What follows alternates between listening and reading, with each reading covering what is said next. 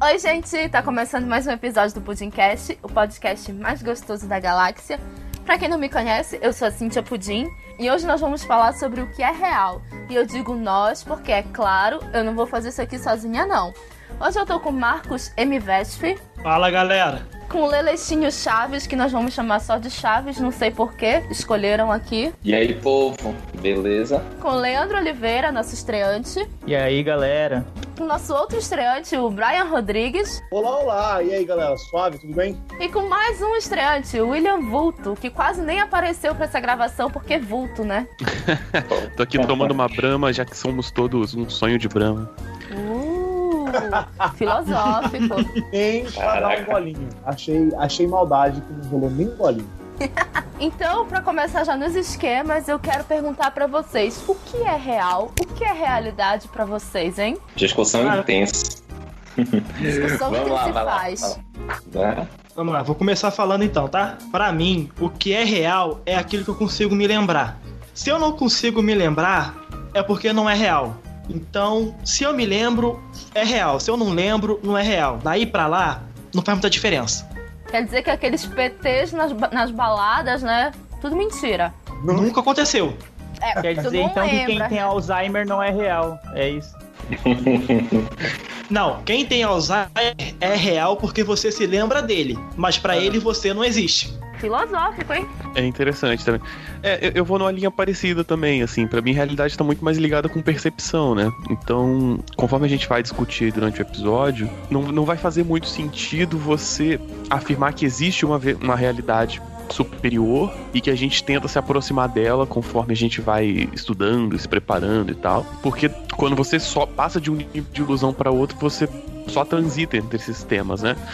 Então, a, a minha escolha filosófica é entender a realidade como percepção também, assim.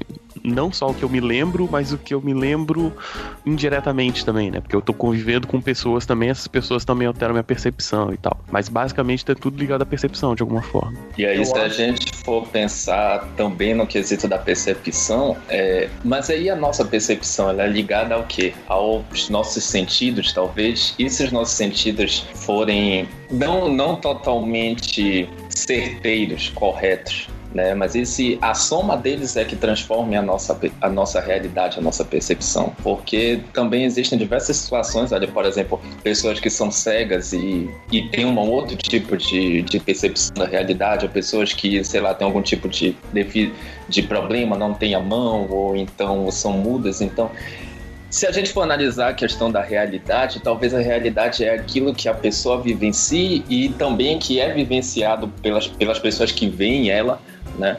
Ou estão ao redor dela. E eu me perdi.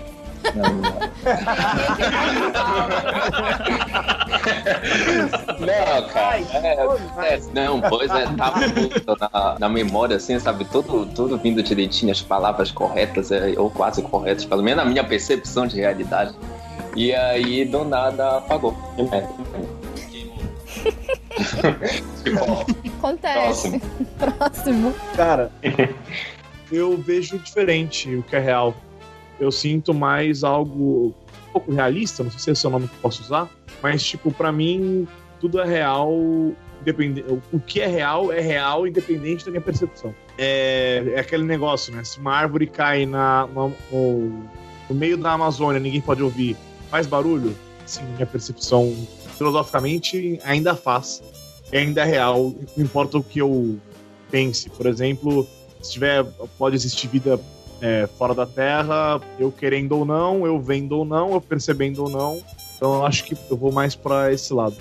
Talvez o, re- o real seja aquilo que a gente possa é, não só imaginar, mas ter visto alguma vez ou ter visto uma representação, mesmo que não tenha sido ao vivo, mas visto uma foto ou escutado um áudio ou algum tipo de estímulo sensorial, né? Então seria a realidade através disso, né?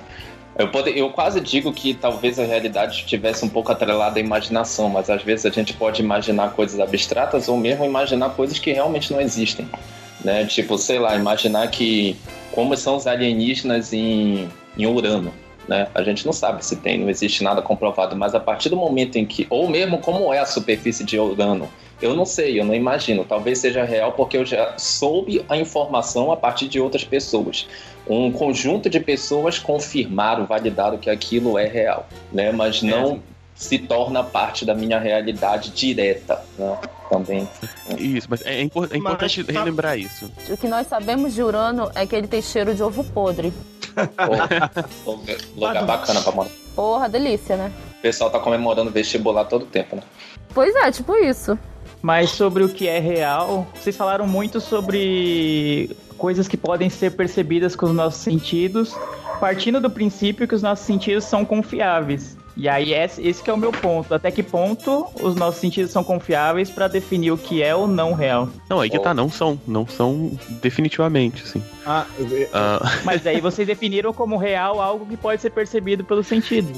Definiu você... real com coisa que eu consigo me lembrar. Ele assim, Talvez. se eu consigo me não, lembrar. Você se lembra baseado é nos sentidos também, não faz Exato. Não tem diferença. É, a lembrança Sim, não... mas o que é eu quase como assim, sentido. A lembrança é... é quase como sentido. Mas eu consigo me lembrar porque algum sentido meu captou aquilo. Realmente, isso é inegável. ah. Mas o meu sentido pode se basear em outras coisas que não são falhas como os meus sentidos. Do tipo?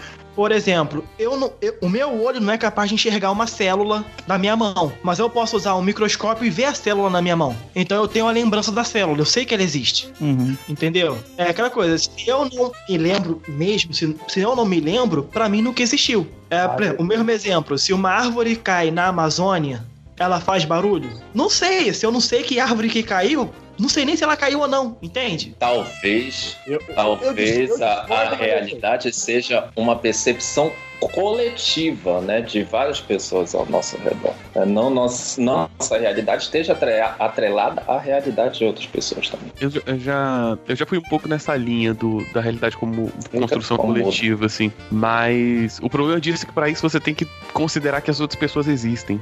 E aí é que é complicado, entende? Olha, é, na minha visão, aqui todo mundo existe, existindo, senão eu não, sou, eu não sou maluco? Eu tô falando sozinho. A não ser que a gente seja uma simulação, mas isso é pra mais tarde. Falou. Não, Brian, a gente não tá falando sozinho. É o ouvinte que tá ouvindo nossas vozes. A gente nem Entendeu? existe aí, de verdade. Aí, aí, aí, ouvinte, eu vou dizer que pode ser que você seja maluco. Né? Foi mal. Esquizofrenia, gente. E quer dizer que a gente só é real a partir do momento em que ele nos ouve? Sim. Cara. O resto do tempo a gente tá em stand-by. A gente tá morto. Então, o que eu penso vai mais ou menos pela linha aí dos chaves. Eu acho que a realidade é algo que é compartilhado. Independente de eu acreditar ou não, se outras pessoas têm a mesma visão que eu, aquilo é real. Por exemplo, a lua para mim, ela é, como posso dizer, ela ela não é oca. Ninguém tem uma prova de que ela é oca ou não, mas para mim ela não é oca. E outras pessoas têm essa mesma visão. Para mim isso é realidade. Enquanto ninguém provar, eu não vou achar que ela seja oca. Por quê? Baseado no que a gente tem, no nosso conhecimento dos outros planetas, não tem como a Lua ser oca. Não sei se vocês entenderam bem, bem o meu ponto. Ah, é, é, é, soa um pouco Deus americanos. Se acreditar muito, vira realidade. Talvez. Como o conceito da mentira, né? Tem muita mentira contada por aí que se torna verdade. De tanto repetir. Pois é, mas vamos do começo. Vocês tocaram no ponto como é que a gente toma conhecimento do mundo à nossa volta. Então, a gente entra em contato com o mundo através dos nossos sentidos, né? Tato, olfato, paladar. Só que mesmo os nossos sentidos têm falhas e limitações. Aí eu pergunto para vocês, se eles são a nossa única forma de interagir com o mundo à nossa volta, como que a gente pode confiar nos nossos sentidos? Vocês têm uma resposta para isso? Não, não, você não confia, é simplesmente assim. Você confia você desconfiando. Exatamente. Você pode fazer uma construção axiomática que não depende deles. Eita, o quê? É longe demais. Agora traduz. Aí, aí eu acho que é longe. Aí eu acho que eu não posso fazer porque eu não sei o que é uma construção axiomática. Não, você deduz, você, você define assim, olha, já que eu não posso confiar nos meus sentidos. Se, se, eu, se eu acredito que existe algo real, algo, um construto básico que é o, o, real. Existem coisas que são reais, elas são de um jeito e ponto, acabou. E eu não, nunca vou conseguir entendê-las do jeito que elas são porque meus sentidos são limitados, certo? É isso aí. Então ó. eu desisto dessa construção e faço a construção seguinte: não, o que é real é o que eu, é o que eu enxergo, é o que eu compreendo. É isso aí, tô com vulto, galera, na construção axiomática. É essa a minha visão. Boa, bacana. Na verdade. Ninguém me falou que eu precisava de um dicionário pra gravar Imagina, hoje. imagina, imagina É. o seguinte. Imagina o seguinte. Como é que você tem certeza de que você não tá sonhando agora? Hum, Você não tem. Pois é. Então, se Certeza você, ficar se, nenhuma. se você ficar se preocupando com isso, você não vai sossegar nunca. Então você admite, não, então isso aqui é realidade. Se eu acordar, beleza, eu admito que não é realidade, mas por enquanto eu vou admitir que é realidade e vou seguir a vida baseado nisso, entende? Então eu não preciso demonstrar que isso é realidade, eu aceito que é, como axioma, né? Falo, é, vou basear meu pensamento daí pra frente e, e- segue a vida. Ou seja, a gente acredita por preguiça, né? Porque é muito menos, é, é muito menos custoso do que questionar o tempo todo. Senão você, você vai ficar na dúvida pra sempre. Eu tenho mais o que fazer do que ficar pensando se, eu, se é real ou não as coisas. Pois é. Exato. Acabou a gravação então, gente. Tem Esse muito, boleto, tem muito boleto Acho que pagar ter. pra ficar discutindo essas coisas. Evolto, pra desconstruir a teoria do sonho, vai no banheiro dar uma urinada. Cara, não tem como tu ir no banheiro no sonho, velho. Tu acorda. Sério. tu acorda mijado, não, não, né? não. Depois, Tu acorda da pior maneira, mas tu acorda. A verdade é que nós não temos realmente como provar que tudo que a gente sabe é verdadeiro. Ou mesmo real. Tanto é que, como eu falei antes, nossos sentidos têm falhas e limitações. E nisso nós podemos ter algumas ilusões. Eu acho que o MVESF tem algo para falar sobre isso. Nossos sentidos, eles podem ser enganados. É daí que vem, por exemplo, as ilusões de ótica ou as ilusões táteis. Por exemplo, o nosso tato, ele não é absoluto, ele não consegue medir uma temperatura em absoluto. Ele, na verdade, mede a perda de temperatura, a perda de calor nas nossas mãos. Por isso que, se você pegar na maçaneta e pegar na porta, você vai sentir como se fossem duas temperaturas diferentes parecendo que a maçaneta tá mais fria, sendo que na verdade a maçaneta só tá roubando mais calor da sua mão. Tanto ela quanto a porta têm a mesma temperatura. Então quer dizer que a parede da, da casa que pegou sol o dia todo, na verdade, ela tá fria, ela tá roubando mais calor. E aí por isso eu sinto que ela tá mais quente? Não, entendi o contrário. Não, na verdade assim, a parede que, a parede que tomou sol o dia inteiro, ela está mais quente. Então Sim. ela tá transmitindo o calor dela para sua mão e o seu cérebro interpreta isso como quente. Quando você segura, por exemplo, um gelo, a sua mão tá esquentando o gelo, tá passando o calor pro gelo. Então você entende isso como frio. Ah, Perfeito. tá. Agora eu entendi, eu acho. Ou, ou seja, nosso tato ele não é bom pra identificar temperatura de fato, né? Ele é bom pra identificar perda ou ganho de temperatura. É por isso que, por exemplo, quando você vê a temperatura, eles colocam, ah, a temperatura atual é de 30 graus com sensação térmica de 33. Belém. Rio de Janeiro. Belém quando tá frio. Belém quando tá frio na sombra e com ventilador. Fugindo um pouco das ilusões, a gente tem essas ideias, esses dados, essas informações, né? Mas aí a gente chega no ponto memória. Então, a nossa memória, ela tá, digamos assim, diluída pelo nosso, no nosso cérebro e ela é composta de diferentes ligações dos neurônios. O neurônio tá ali do ladinho de outros neurônios, ele vai fazendo as ligações e cada pedacinho da nossa memória tá armazenado em locais diferentes. E juntas elas vão digamos assim, constituir as nossas lembranças, fatos, situações, lugares e até as nossas percepções, que a gente não tem, como posso dizer, são percepções que passam despercebidas por nós, digamos assim. Temperatura do ambiente não é uma coisa que a gente está sempre lembrando. Mas às vezes, num evento muito marcante na sua memória, você vai lembrar, naquela tarde estava chovendo, estava frio. Porque essas memórias são diluídas no cérebro de vocês. Vocês estão conseguindo me entender, né? Sim. Beleza. Aham. Uma estimativa feita pelo cientista Paul Reber, acho que é assim que pronuncia, determinou que nós somos capazes de armazenar 2,5 petabytes de informações em nossos cérebros, o equivalente a gravar um canal de televisão 24 horas por dia durante 300 anos. Eu não sei o que é um petabyte. Convoco os meninos de exatas para me explicar. Um petabyte é 1024 tera. Uh, então é o giga, tera e o peta. Isso. Dá pra rodar muito joguinho. Égua, muitas horas de jogo de fazendinha pra mim. Dá- Dá pra rodar o Google Dá Chrome. quase, pra, dá quase pra baixar todo o One Piece no mesmo lugar. Nossa! Dá quase pra ver Pô, todos os episódios de Grey's Anatomy. né? Se for, se for baixar One Piece em alta, eu acho que vai faltar um pouco. Caramba! Então são muitos cérebros para guardar todo o One Piece, né? Os nossos neurônios eles são capazes de fazer diversas ligações entre si e essas ligações podem ser fortalecidas através de, digamos, exercícios mentais, como por exemplo, revisitar aquelas memórias ou exercitar uma habilidade adquirida. Tipo, eu não sei, vocês devem já ter visto como é o desenho de um neurônio, né? Aquelas ligaçõezinhas, elas, aquelas ligações podem ficar cada vez mais fortes se vocês ficarem forçando elas, digamos assim. Treinar uma habilidade, ficar pensando nas coisas, tudo eu, isso vai deixar mais forte. Eu gosto muito daquela explicação do campo é, do, do, descampado que é corta caminho. Na verdade, todo mundo fazia o caminho em volta, e aí você trilha um, descampado entre você e o ponto de ônibus, e em vez de você dar a volta nele, você passa pelo meio. E aí você vai marcando um caminho, um caminho mais curto até o ponto de ônibus. Então, quanto mais você vai andando lá, mais você manda informação nessa direção, mais forte vai ficar a marcação nesse campo. Sim, sim. É Aquele caminho que surge na grama, né? É. Isso, o caminho que surge na grama. Pois é, então por isso que com o tempo a gente acaba esquecendo algumas coisas, porque a gente não tá fortalecendo aquelas memórias. É, e Cíntia, é, recentemente eu tinha visto em, um, em, uma notícia que eu tava até pesquisando aqui agora para tentar reencontrar, e não consegui, mas não era de nenhuma dessas canais fake news, que ele dizia que o nosso cérebro ele, ele meio que limitava a quantidade de memória ou informação que a gente pudesse gravar, né?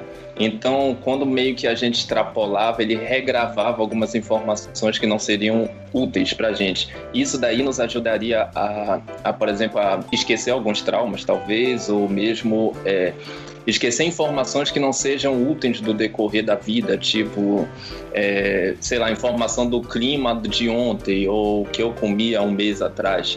Então são informações que não, não ser. É lógico, tem toda aquela questão do, dos neurônios não, não serem reforçados, não haver a, a ligação entre eles, né? Mas também de que o próprio cé cérebro teria mecanismos para poder fazer essa seleção e ignorar mesmo esse tipo de, de conexões. Né? Isso que tu fala sobre ignorar, a gente está pensando muito nos cinco sentidos que a gente já conhece, mas o nosso corpo tem mais, muito mais que cinco sentidos. Por exemplo, a própria percepção é o sentido que é o teu sentido sentido de corpo, saber a posição que tu estás. Os teus neurônios estão trabalhando nisso, mas tu não estás tendo essa percepção completa. Por exemplo, eu sei que eu tô deitada agora, mas não é algo que eu tô o tempo todo pensando, mas o meu corpo sabe, ele tá registrando essa memória. Amanhã, talvez eu queira me lembrar como eu estava quando eu estava gravando. Se eu puxar pela memória, eu vou lembrar, mas daqui a um mês, dificilmente eu vou me lembrar. A não ser que estar deitada seja algo que eu costume fazer toda vez que eu vou gravar. É uma coisa que eu tô reforçando. Nossa, falou Cintia, neurocientista. Se eu estiver falando merda, por favor, me não, é. corrijam. É, não, é a posição. Ah, nossa, cara.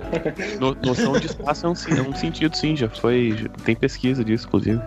É, inclusive, você consegue acessar a memória por posição. É? Uhum. Sim. É, dá pra usar a posição como gatilho. Nossa, eu pensei em muitas coisas, mas nenhuma delas pode entrar nesse episódio. Depois a gente faz um episódio mais 18. É, tipo, Meu Deus. mas não é posição do Kama Sutra, já pelo amor de Deus. Eita. Isso a gente tá focando muito no nosso cérebro. Mas e se de repente eu dissesse para vocês que todo o universo e todas as nossas memórias foram criadas 3 segundos atrás? Vocês podem provar que eu tô errada? Não. E nem que tu tá certo, porque eu tá não certo. tenho informações a respeito. Pois é. Tá Por isso, a partir do momento em que tu já falou pra gente, isso vai se tornar uma realidade. É. Tudo que nós temos é o agora, esse exato minuto. E mesmo assim, gente, nós estamos vivendo tecnicamente no passado. Por quê? O nosso cérebro demora milissegundos para interpretar os dados que nós obtemos através dos nossos sentidos. Como exemplo disso, eu posso citar para vocês o fato de que as coisas que nós enxergamos são captadas pelos nossos olhos, né, na frente do nosso rosto, mas a informação só é decodificada, processada na parte de trás do nosso cérebro. Ou seja, essa informação vai viajar de um lado para o outro na nossa cabeça até que a gente consiga entender o que a gente está vendo e por mais rápido que isso aconteça, leva um tempinho para acontecer. A gente pode pensar, por exemplo, nos cachorros, nos gatos que têm uma audição melhor que a nossa, talvez porque o cérebro deles consiga captar mais rapidamente ou porque os sentidos realmente são mais aguçados. Mas eles conseguem ir mais rápido que nós. Talvez a gente tenha perdido isso na evolução, no meio do caminho. Eu acho que o vulto talvez consiga falar um pouquinho disso pra gente, não é? É, por exemplo, nos animais, assim, além deles captarem espectros maiores, né, no caso do, do, da audição do cachorro e tal, você tem um processamento menor, já que ele faz menos conexões, né? Então esse, esse, processamento acontece mais rápido. Também existe um processo no cérebro, tanto nosso quanto de alguns animais, que é de. Vocês sabem memória cache? Quando você entra num site, ele já carrega umas imagens direto, porque ele sabe que você entra naquele site sempre. Sim, sim. Sim. Então, é tipo assim, ele, ele deixa algumas coisas que você usa sempre meio pré-carregadas, sabe? Pra ele não ter que carregar toda vez. Hum. E aí, como, como a vida, a vida de animais mais simples, no caso cachorro, gato, esses bichos, eles são, é mais simples, né? Tipo, correr e pegar um animal é muito mais frequente do que pra gente, que faz um bilhão de paradas. Geralmente esse processamento vai ser mais rápido mesmo. Mas se você pensar na questão do atraso, né? Não só você tem o tempo de, de dos neurônios fazer essas conexões, do, da luz percorrer os, o nervo óptico e tal, você ainda tem o tempo da luz chegar no nosso olho, né? Por exemplo. Que é um tempo ridículo, porque a luz viaja né, na velocidade da luz, para variar. ah, vai mesmo. Aí, mas aí Aproximadamente não, né? 300 mil quilômetros por, é, por hora, eu acho. Me corrijam se. Essa é a velocidade na luz no vácuo. No vácuo, exatamente. Ainda Como a gente tem não tá no vácuo, ela é um pouquinho mais lento. Mas não que faça diferença. 298.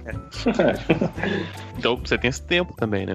Pra, pra coisas próximas não faz diferença, né? Mas quando você observa as estrelas, por exemplo, você só vê elas no passado, né? O próprio Sol, né? O Sol acho que é 8 minutos luz.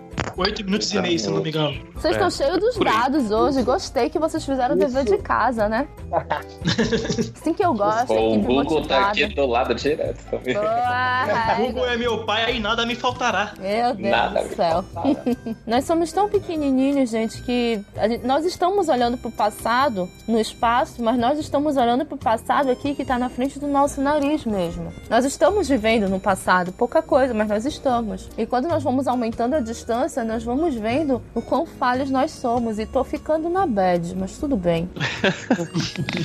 Esquenta não, até o final do episódio a- a depressão bate. Ah, com certeza, essa daí sempre. Mas olha, todos os estudos realizados até hoje, todas as teorias debatidas, construídas, desconstruídas, etc., conseguem provar que as coisas são realmente o que são? A verdade é que não. E eu sei que isso está explodindo a cabeça de vocês. Mas não existe nenhuma prova definitiva de que o universo é exatamente do jeito que nós conhecemos. A única coisa que cada um de nós tem é a nossa própria mente. Mesmo que nós usemos instrumentos, façamos cálculos, observações, todas as informações são processadas pelo nosso cérebro e nada nos garante que o universo ao nosso redor é real. Assustador, vocês não acham? Sim. Sim. Caraca. Mas esse é só o começo. Até o fim desse episódio, vocês vão questionar tudo à volta de vocês, eu prometo. Cada um de nós está preso no nosso próprio cérebro e tudo que a gente sabe, absolutamente tudo, depende única e exclusivamente dos nossos sentidos e da interpretação que o nosso cérebro dá. Só que esse pensamento nos aproxima do pensamento solipsista, que prega que só existe o eu e o próprio pensamento, ou seja, tudo que há à volta do indivíduo é fruto do cérebro dele. Essa é uma abordagem meio radical, mas se nós formos resumir,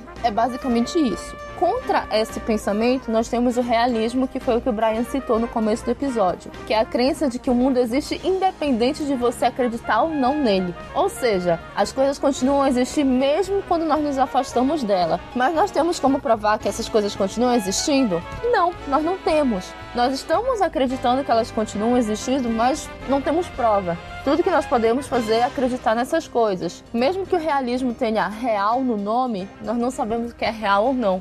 Mas nós queremos acreditar nisso. Eu acho o realismo muito cruel, assim, na verdade.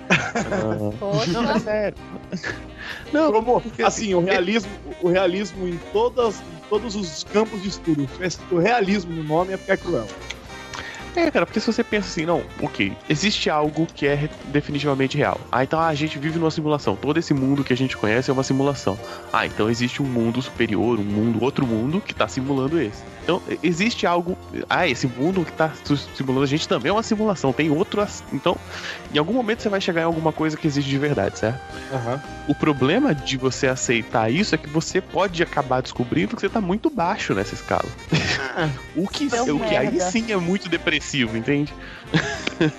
Assim, se. se, Ou, se ou tiver- você aceita que você não vai descobrir nunca, que é pior ainda. Eu acho que é aquilo. Se eu, se eu não perceber, tá tudo bem.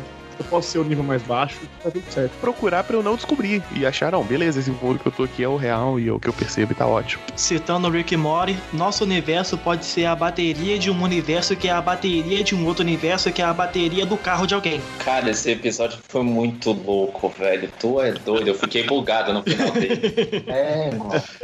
Caramba. Ó, mas vocês estão tocando em alguns pontos que nos trazem para a hipótese da simulação. Se vocês não conhecem, né, vou falar um pouquinho dela. Nick Bostrom é um professor de filosofia da Universidade de Oxford e ele publicou um artigo bem legal chamado Você está vivendo em uma simulação de computador? Só que ele publicou isso em 2003 e trouxe esse assunto à tona. É um assunto que é debatido desde muitos anos, Idade Média, mas tem uma nova roupagem agora, até porque agora existem os computadores, né? Bostrom definiu três enunciados, onde pelo menos um deles é verdadeiro. O primeiro enunciado diz que os humanos serão extintos antes de construírem uma simulação indistinguível da realidade. Ou seja, talvez nós já estejamos perto disso. O segundo enunciado diz que os futuros humanos serão tão avançados que simplesmente vão escolher não fazer simulações. Ou seja, acabou a indústria de jogos e a indústria pornô. Ninguém faz mais simulação. E o terceiro enunciado diz que nós já estamos vivendo uma simulação. Desses três, um deles é verdadeiro.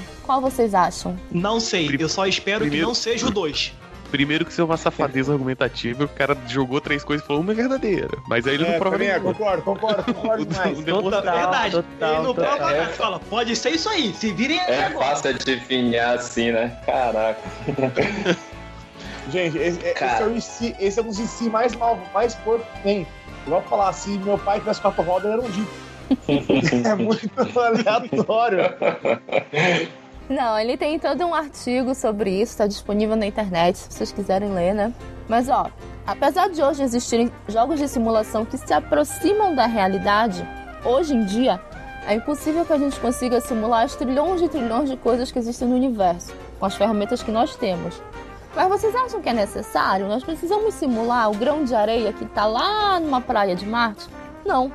Talvez nós só precisemos simular o suficiente para que cada pessoa acredite que o universo ao seu redor é real. Por exemplo, Talvez só as percepções. Tá, tá, Enquanto, enquanto não tem ninguém perto, você, não renderiza, né? É tipo, é, tipo um, jogo, tipo um jogo online, mas enquanto Os não tem ninguém no cenário, você não, você não anda render. Os videogames praticamente são assim. é, o- os objetos eles são renderizados à medida que o, o, o personagem vira e olha pra eles, né? É muito difícil para um computador tem que, por exemplo, GTA renderizar a cidade todinha. Seria um absurdo de, de gasto de energia.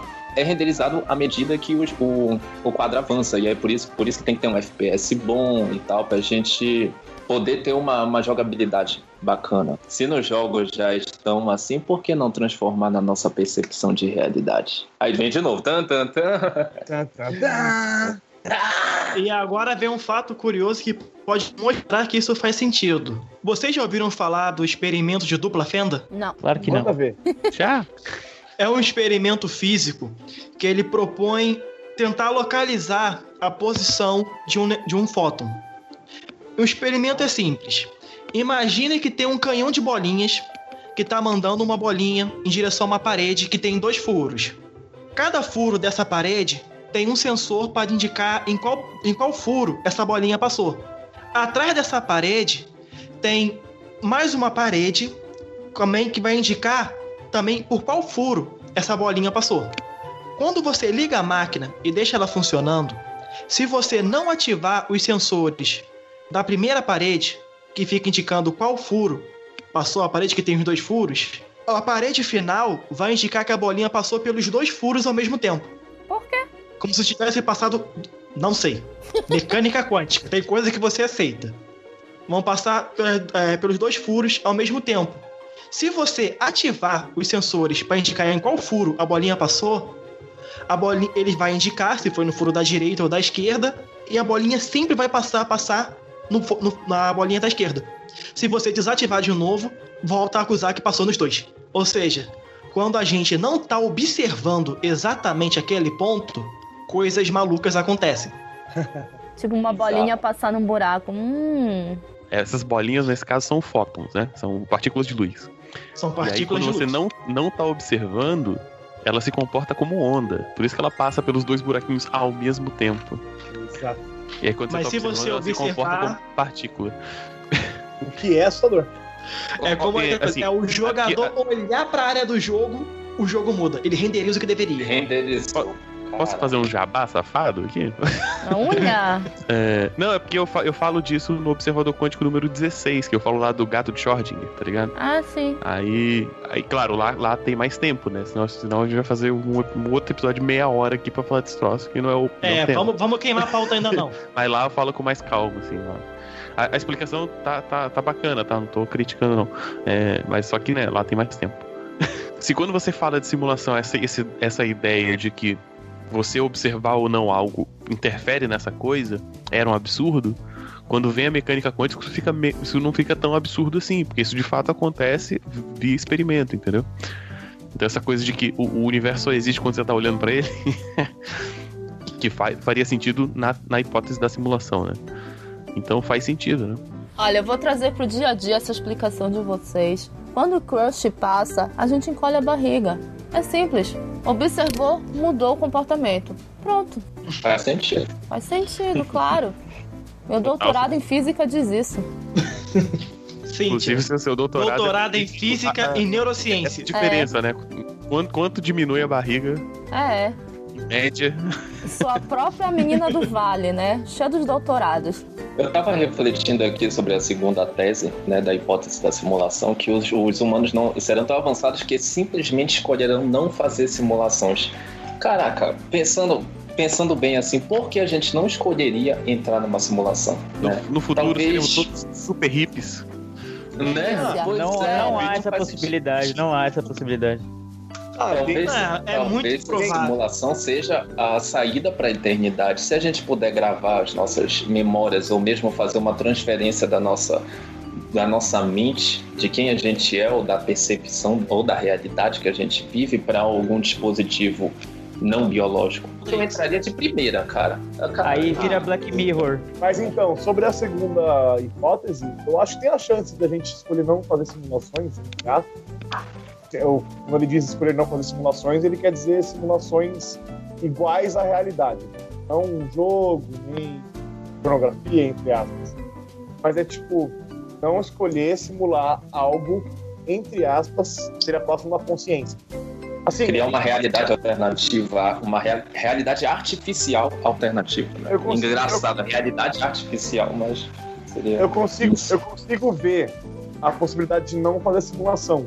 A gente chegar num ponto, a gente chegar bem perto da simulação e a galera morrer porque ficou na simulação, aí eu acho que a gente vai pensar, é melhor a gente não matar a galera, vamos dar uma parada aqui. Vocês não lembram daquele chinês que morreu depois de ficar upando por três dias no WoW?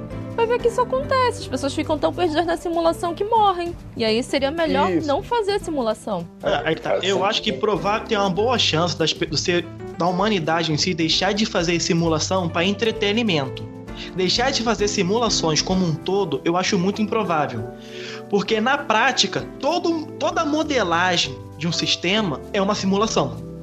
E hoje em dia, você, hoje em dia você já não faz mais nada se não tiver uma modelagem prévia. Não, é, é- é o que eu tava falando. Eu não acho que não, não é parar de fazer simulações no geral. É só que a gente vai chegar e falar assim: melhor não fazer uma simulação igual à realidade pra gente não acabar entrando nessa simulação e deixando de viver.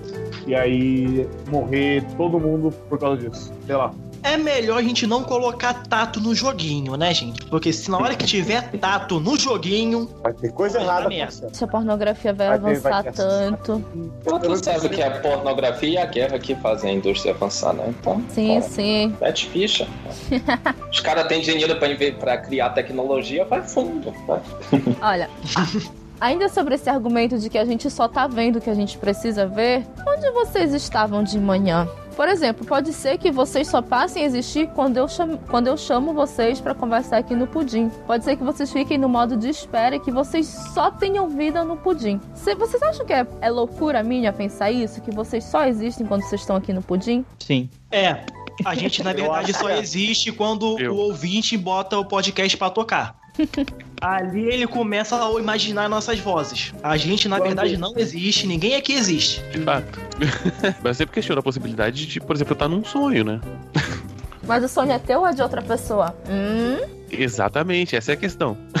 Vai no banheiro, mano. Quando, quando- Então, por exemplo, por exemplo, im- imagina o seguinte, imagina que você tá dormindo e tá sonhando, certo? Aham. Você, dentro do seu, dentro do nosso cérebro superpoderoso, você tem plena capacidade de simular um humano quase perfeito, certo? Uhum. Lembrando que você não tem custo nenhum, você- só o seu único custo é a imaginação, né? Nesse cenário você consegue, certo? então você consegue eventualmente criar, criar esses construtos, igual por exemplo aqui tá gravando o pudim, e todos nós só surgimos de fato nesse momento, então não é um problema isso.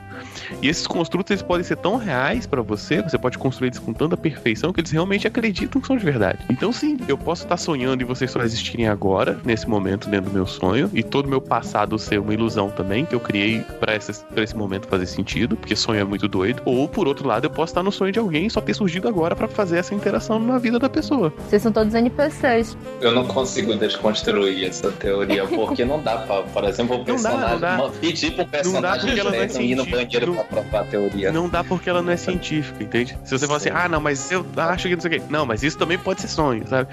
Ela é, é tipo aquele Deus, Deus botou os dinossauros aí pra enganar a gente.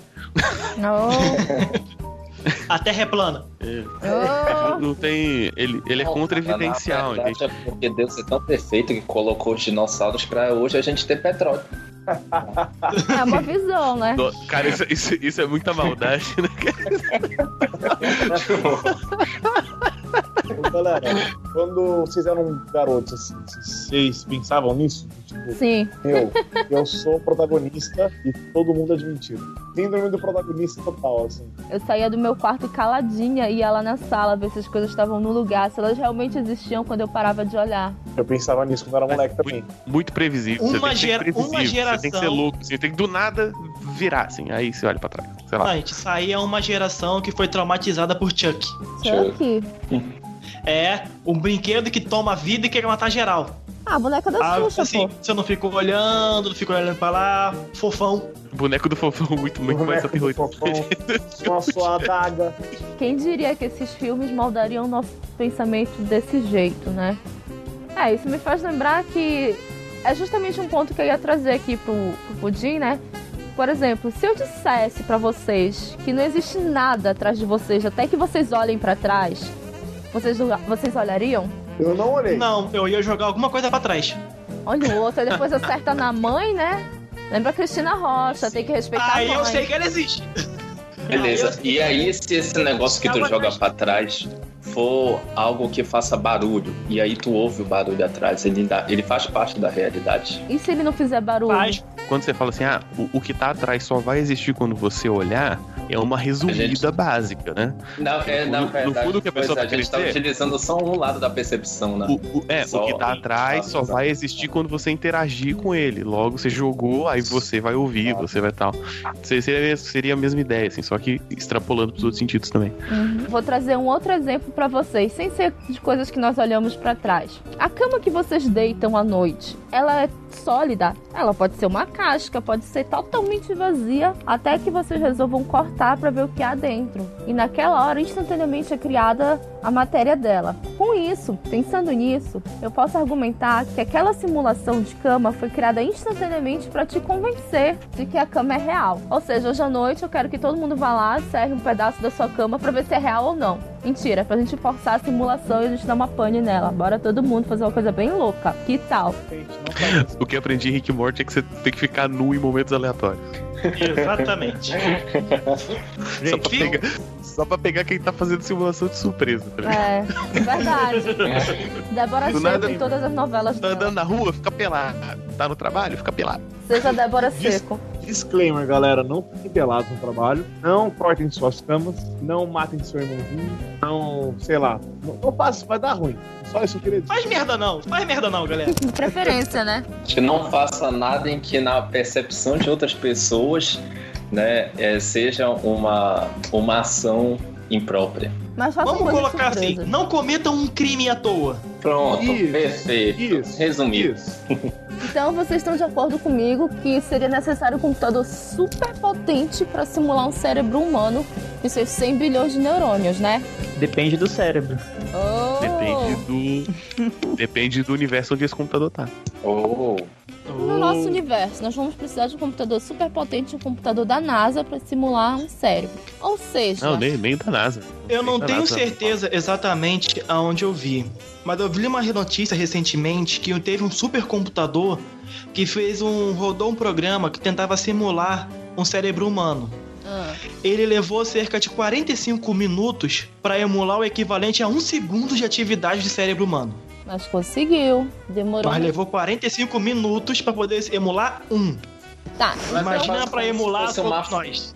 É, é quase como se fosse tu tirar uma foto. É Lógico que eu tô pensando numa situação macroscópica, por assim dizer, ou muito genérica. Mas quando tu tira uma foto, tu tira uma, um, um certo momento da realidade. Foi meio que o computador fez. Tirou um certo momento da realidade que ele criou lá. Mas não necessariamente aquilo significa que tenha um movimento, seja de fato uma realidade. É, não significa que ele tenha pensado. Isso que ele tenha pensado, exatamente. Mas se a gente pensar nisso, que ele levou 45 minutos para emular só um segundo, então a gente vai precisar de um computador super, ultra, hiper, mega power potente para simular todos os seres humanos ao mesmo tempo, né? Pra gente, isso parece impossível, mas o progresso científico não para e nós temos inovações tecnológicas literalmente todos os dias da nossa vida. Então, se a gente seguir esse raciocínio, é fácil de acreditar que um dia a gente vai conseguir simular uma vida de forma tão real que seria impossível distinguir da realidade. E aí eu pergunto pra vocês, mas será que isso já não está acontecendo? Será que nós já não somos uma simulação? Mas eu me lembro que de novo o Vulto tem um comentário para fazer sobre o avanço tecnológico em progressão geométrica ou algo assim. Não, a gente tem que tomar cuidado, porque a gente tem o mau hábito de pensar assim, não, em 10 anos a gente evoluiu tanto, então a cada 10 anos a gente vai evoluir tanto, né? Você tem aquela. Ah, eu não vou lembrar de quem que era a lei. A lei de não sei quem Moore. que. Lei de Moore. Lei de Moore? É, é. Lei de É Moore, Moore. que a cada 10 anos duplicava a quantidade de processamento, al- algo assim. Né? E aí chegou um ponto que não, não deu mais, né? A gente tá no limite do transistor, assim, a gente faz um transistor com, com três átomos, né? Que eu acho que o, Nanômetros, ele está na escala de nanômetros, mas ah, na, na verdade ele está no limite da transmissão da, da energia nele, nessa, nessa, nessa unidade muito pequena, né? Então Certo. eles já estão partindo para a computação quântica, algumas utilizam, é, até já tentaram até fazer um computador meio que sem sucesso alguns anos atrás, é, utilizando a luz, né? A parte de processamento dele, luz que é um pouco mais rápido, mas mesmo assim ainda tem muita coisa para Então, rolar. então, assim, a gente tem limitações conceituais. Então a gente cria um conceito, testa ele, quando ele funciona, a gente vai seguindo, crescendo, melhorando esse conceito, miniaturizando e tal. E aí você tem um- sempre um crescimento muito rápido, porque a ciência avança mesmo, mas você chega a um ponto crítico. Por exemplo, o que eu citei, por exemplo, é, com- é motor a combustão, né? Começa no final do século XIX, nos anos 40 a gente já tá na Lua, com foguete, certo? O que que a gente pensou? 69, na A verdade. gente imagina. Oi? Em 69 que o homem chegou na Lua. 69? Sim, 20 de Ah, julho é, de não. 1969. Nossa, nossa, eu falei anos 40, eu pensei no fim da guerra. Não tem nada a ver. Ih, olha, tá sabendo legal, hein? Tô, tô ficando bem. Homem à lua, São hein? datas, cara. Teoria, teoria da conspiração. Homem ficou É, é, os, sim. a- os nazistas ficaram lá, do lado da lua. Quer dizer, a gente passou de. Começamos a fazer carro a combustão, é, motor a combustão, um trambolhaço, e partimos para foguetes. Em 70 anos, vai. O que, que a gente pensou? Pô, mais 20 estamos em Marte. Só que a gente chegou na barreira do, do combustível, né? Porque o combustível, beleza, faz a nave maior e bota mais combustível. Né? Só que o combustível ele pesa, né? Todos os combustíveis pesam, o combustível fóssil especialmente. Então, enquanto a gente não, não migrar de combustível fóssil para outra coisa, a gente tem uma limitação séria, assim. Digamos que a gente consegue explorar todo o sistema solar, o próximo. A próxima estrela mais próxima está a 4 anos-luz de distância. Então a gente tem que desenvolver outro método aí de, de, de viagem. Então, assim, quando você descobre uma tecnologia nova, no caso motor a combustão, você cresce muito rápido, porque depois é aplicação, é engenharia de fato, né? E depois você precisa de um salto científico gigante. Então a gente pensa assim, não, a simulação, a nossa computação está crescendo, crescendo, crescendo, crescendo e vai continuar crescendo assim. Mas a gente vai começar a chegar em barreiras que a gente só vai quebrar quando a gente mudar a tecnologia de fato, entendeu? Então pensar assim, não, se a gente passou de Play 1 para Play 4 em, em 10 anos, mais 10 a gente tá fazendo Play 12. simulação de vida real, pô, sei lá. Não, gente, eu não, não entendo de videogame, eu tô, tô puxando loucamente de cabeça, e nem, nem sei quanto tempo faz. Coloca aí 20 anos. 20 anos, entendeu? Então, você pensa assim, mais 20 pronto, estamos aí fazendo, simulando vida real aí, pronto. E não é bem assim, tem, a gente já tá chegando na limitação do eletrônico, né? Do eletrônico baseado em corrente, por exemplo. Entendi. Porém, a gente pensa assim, não, ok, a gente tá nesse universo nosso, pra gente simular mentes parecidas com a nossa, com a nossa computação, é difícil, né? Mas a gente consegue simular, por exemplo, um mundo de formigas facilmente já. Certo? Sim. Isso, isso Mundo de formiga, de abelhas, animais mais Exato. simples. Então, então, mas isso não impede que a gente esteja numa simulação, porque a nossa computação é difícil. A gente pode estar numa simulação de criaturas superiores. Pois é, por falar em criaturas superiores, vamos vamos sair um pouco da Terra, vamos olhar pra fora. Vocês sabem que o universo é um lugar absurdamente gigantesco e só da gente pensar já dá dor de cabeça, né? Pra quem assistiu ou leu o Guia do Mochileiro das Galáxias, sabe que o maior instrumento de tortura deles é mostrar o quão pequeno nós somos em relação ao universo. Então, mesmo que exista vida lá fora, com nosso conhecimento atual das leis da física e principalmente do combustível, como disse o Vulto, é totalmente impossível que a gente consiga alcançar essa vida, porque levaria milhares de anos para que uma nave espacial terrestre atingisse um outro planeta habitado, mesmo que ele fosse aqui na Via Láctea. E aí, ainda pensando em universo, vamos focar um pouquinho na Via Láctea. Existem aproximadamente, eu quero que vocês anotem aí, 20 bilhões de estrelas parecidas com o Sol só na Via Láctea. E algumas estimativas sugerem que cerca de um quinto delas tem um planeta do tamanho da Terra na sua zona habitável. Ou seja, aquela zona que não é muito quente nem muito fria.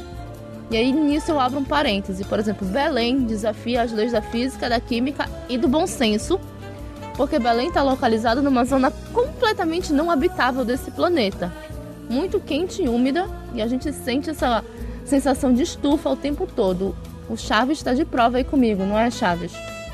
Bom, se a gente estiver na cidade, então é uma estufa em dobro, né? Por a poluição da cidade aí, estufa dupla. É. Perfeito. Ouvi dizer que aí é um, é um sol pra cada um.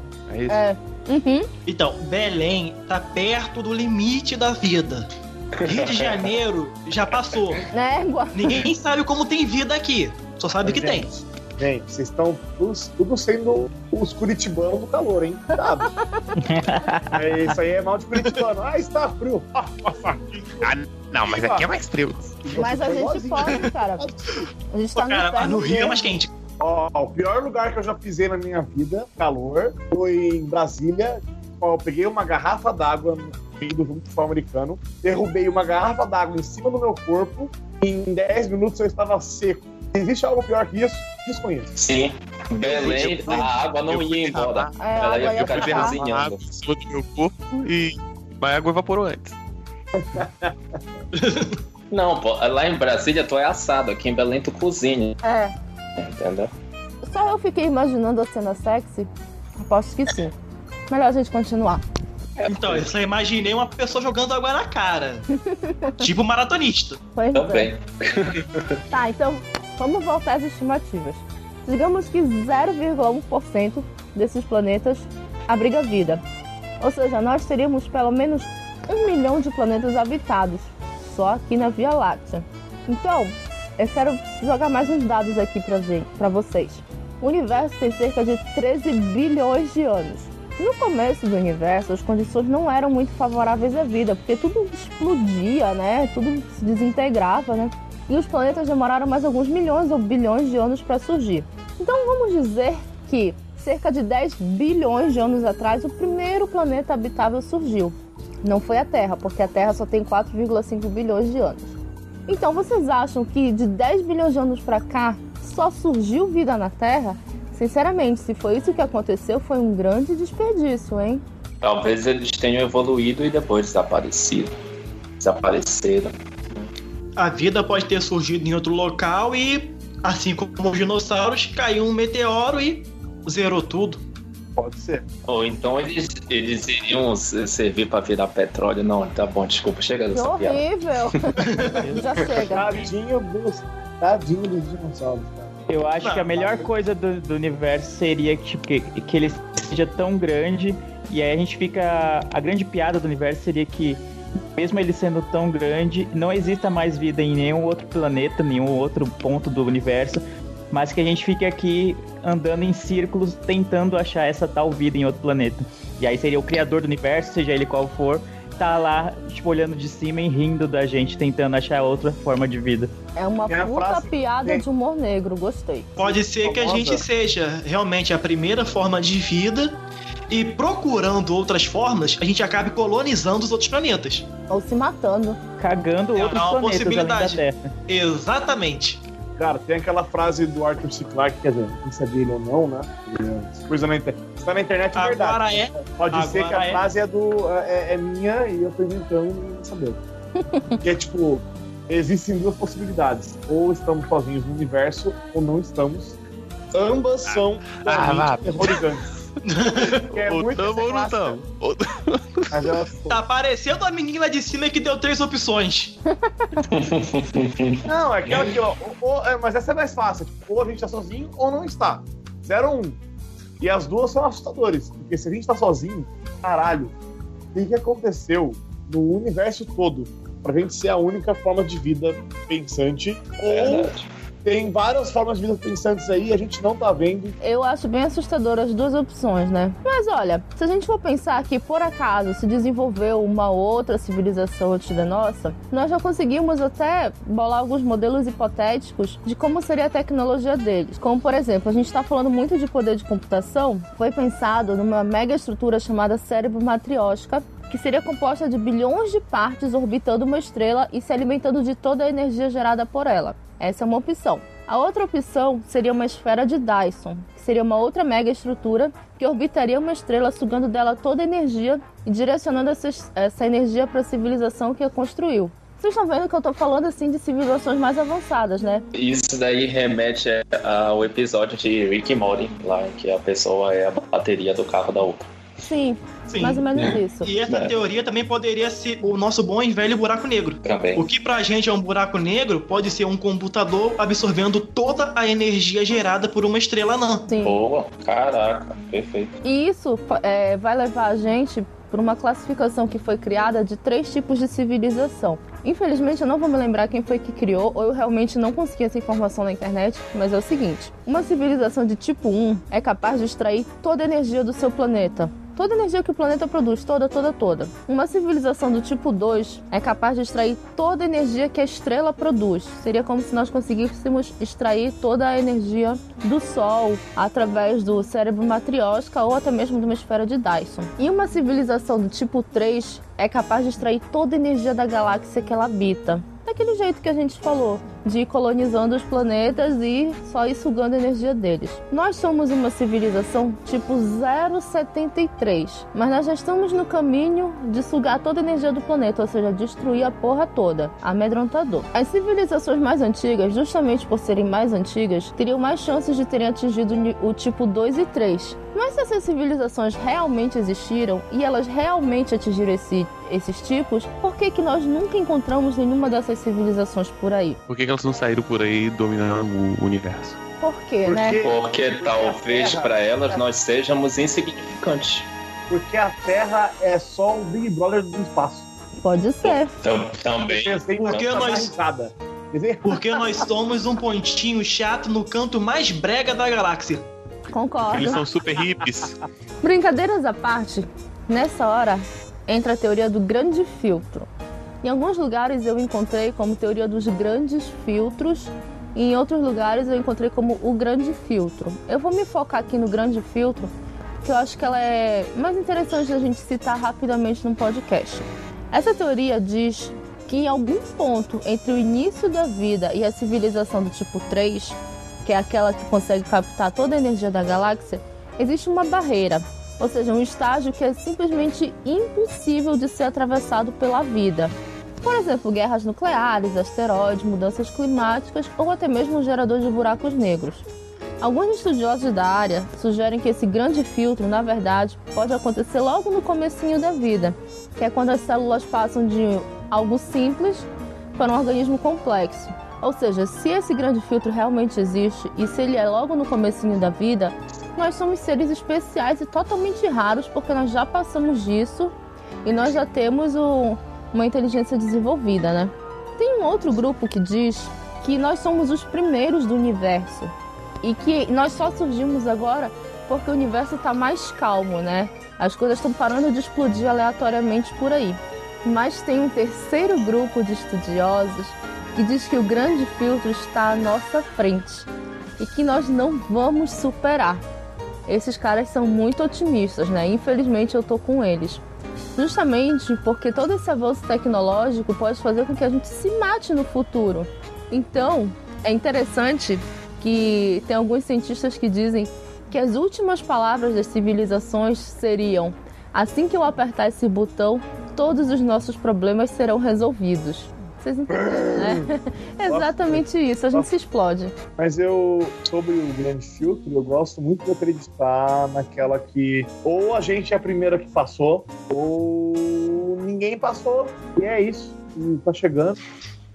Acontece. Pois é, temos duas opções: É. passamos ou ainda Eu vamos acredito. eu, gosto, eu, eu gosto de acreditar que nós somos a primeira, assim, pra não ficar triste e não falar no banho.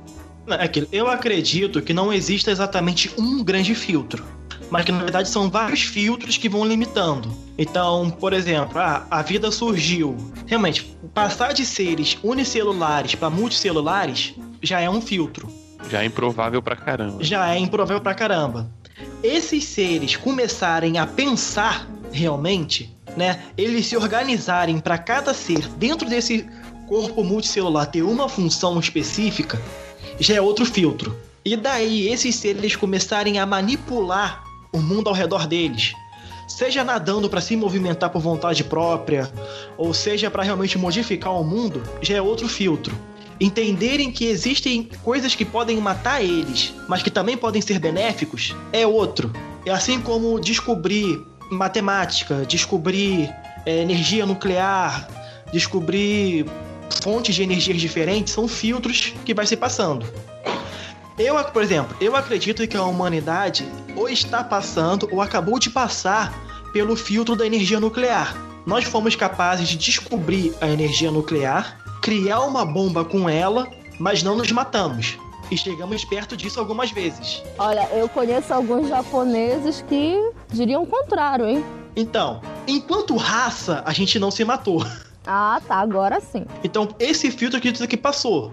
Mas nós estamos agora batendo num outro filtro, que é as mudanças gerais no planeta. Porque toda civilização que vai modificando uma região, essa região começa a se tornar também meio que contrária a essa civilização. Então, o nosso próximo grande filtro é, por exemplo, as, as mudanças climáticas. E dali para lá pode vir outros filtros conforme a civilização for evoluindo. Nós podemos sim ser a primeira que passou, por exemplo, da barreira nuclear. Pode ter surgido outras que, ah, descobrimos a bomba nuclear, descobrimos a energia nuclear.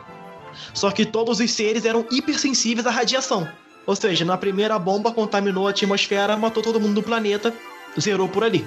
E aí, como nós temos bilhões ou milhões de planetas que talvez possam ter chegado nessa situação, a probabilidade de um ou outro, como no caso a nossa realidade em que vivemos, ter passado, vai diminuindo essas probabilidades. Né? Talvez por isso que a gente não consiga ver ou mesmo ter conhecido outras civilizações antes.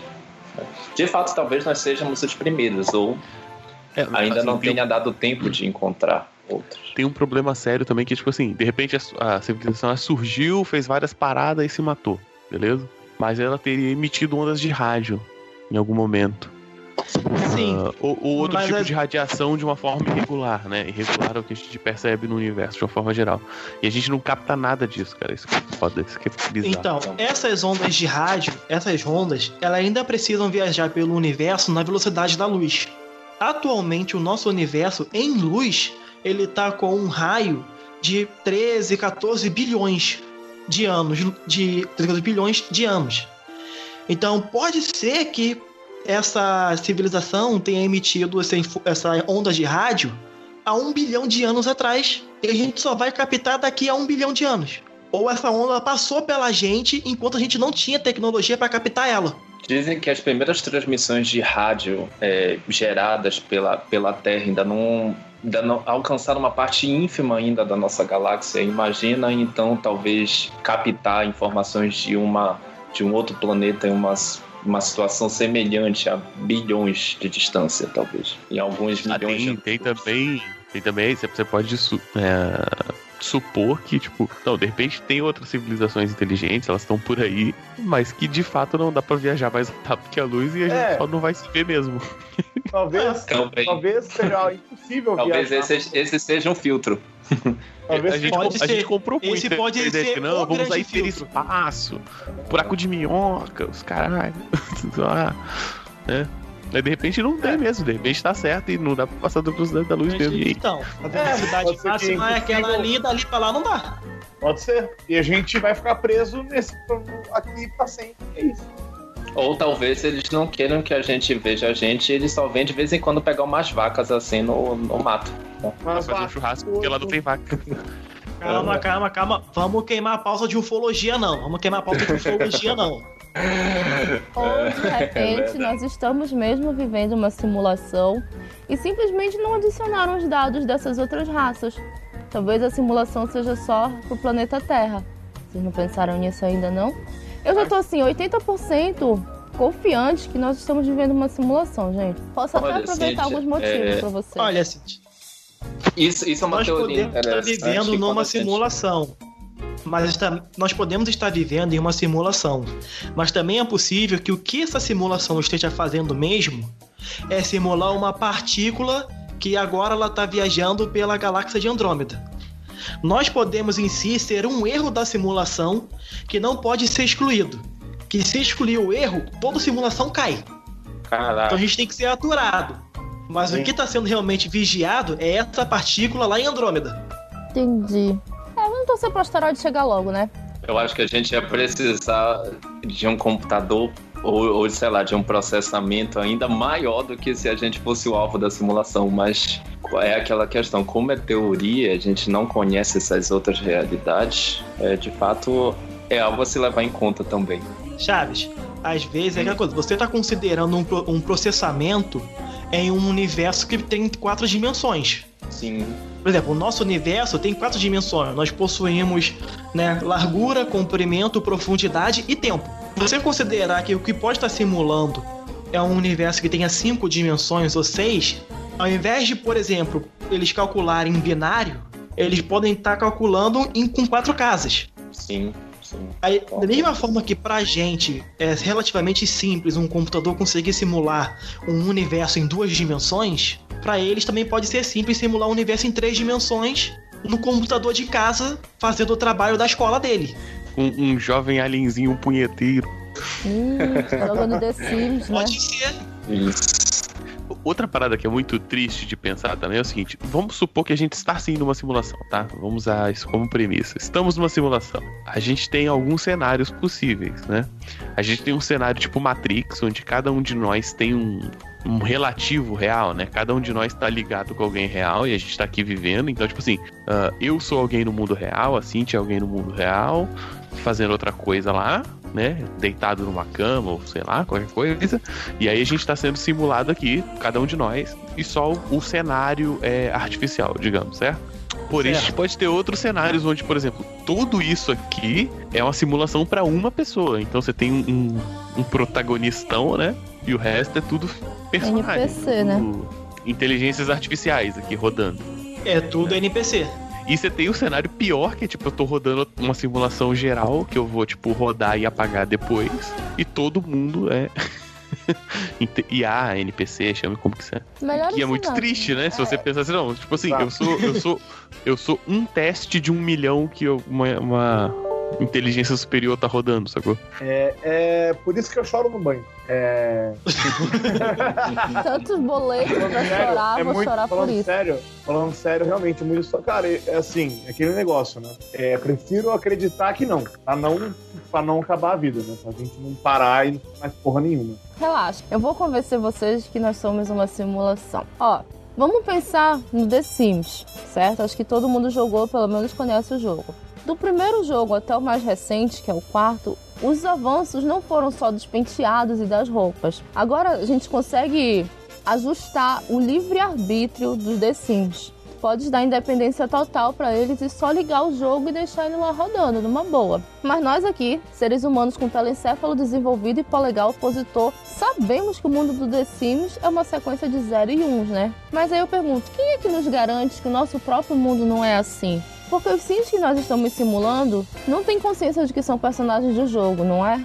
Nós teríamos consciência se nós fôssemos personagens de jogo? Não. Então, a teoria da simulação, né, ou melhor, a hipótese da simulação, diz que nós somos uma simulação no computador de algum humano mais avançado, que é o chamado pós-humano, ou de um alien. Mas é. Pode chamar de Deus se quiser também. É, pode ser Deus também. É. Essa é Eu mais... fico pensando, e se talvez a nossa intuição fosse algum tipo de instrução do que a gente deveria fazer? Lógico que talvez na simulação a gente tenha o livre-arbítrio de fazer alguma coisa que a nossa intuição diga que não é pra fazer, né? Mas talvez seja uma instrução externa, né? De repente a gente zera o jogo quando E se o é déjà uma vu? simulação. E se o déjà vu não é a gente lembrando do teste passado que foi feito desse universo? Pode ser. Caralho! A cabeça de alguém acabou de explodir. A cabeça de alguém explodiu aí. Puta que Eu me perdi. Putz, nossa, isso faz muito sentido, cara. Sa- Sabe quando você, você apaga o HD, mas dá pra recuperar os dados? Assim? É tipo Sim. isso. Assim, aí É, ficou essa coisa. Você consegue, você bate a conexão, você. Opa, peraí, eu já vi isso, não. não tô, não, não, Caralho, isso faz muito sentido. Puta que pariu. Cara, engraçado. Eu tive uma experiência uma vez em que é, eu fiz uma coisa muito, mas muito errada. Nossa, eu fui. Leandro me beijou, Terrivelmente. gente. Foi isso. Leandro me beijou. Eita! É. Foi muito errado e que a sociedade me condenaria de uma forma terrível. E aí, do Eita. nada. E, e do nada eu acordei. Ah, É, que bom que foi só um mas sonho. foi muito, foi muito real, entendeu? Eu senti como se, principalmente o, o quesito de humilhação e tudo mais, foi como se, se eu senti como se tivessem dado um reboot na minha vida, na minha história. No momento que eu acordei, eu fiquei assim, égua, caraca, entendeu? Deu aquela como se, tivesse, como se eu tivesse reiniciado, entendeu? Talvez eu, a minha simulação tivesse dado um erro, um erro que seria, eu seria considerado é, inaceitável de continuar. A simulação foi para um erro, então o que, que eu vou fazer? Eu vou restaurar para um estado anterior. Eu queria que fosse, fosse bom e fosse real ao ponto de, tipo, ter um save state aí, porque eu já fiz várias merdas que eu queria ter voltado atrás, né?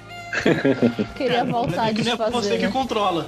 Oi? O problema é que não seria você que queria controlar. É o Sim. garoto jogando The Sims, ou melhor, jogando The Exatamente. Humans, É que tá brincando. Olha, por favor, você, garoto que controla meu bonequinho, para de fazer o seu otário.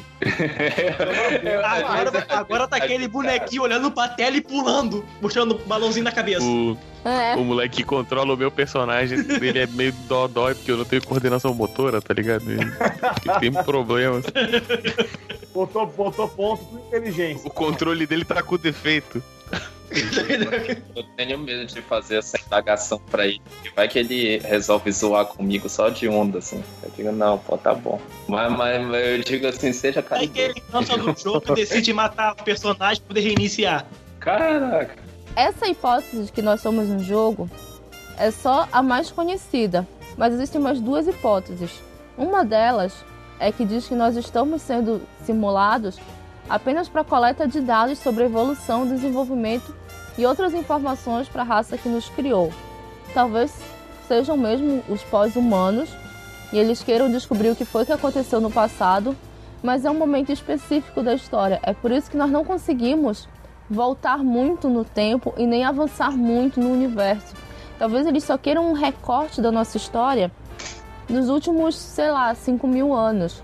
É ver que é por isso que a gente não consegue informação dos dinossauros ou dos povos que vieram antes de nós. Não está na nossa simulação. Mas existe uma terceira teoria que consegue ser ainda mais assustadora do que ser um joguinho ou ser uma coleta de dados. Que é uma teoria que diz que nós somos, na verdade, uma espécie de museu ao vivo, onde a civilização que nos criou pode nos observar e até mesmo visitar nosso mundo para presenciar diversos eventos. Tem um episódio de Rick and Morty mais ou menos Big assim. Brother.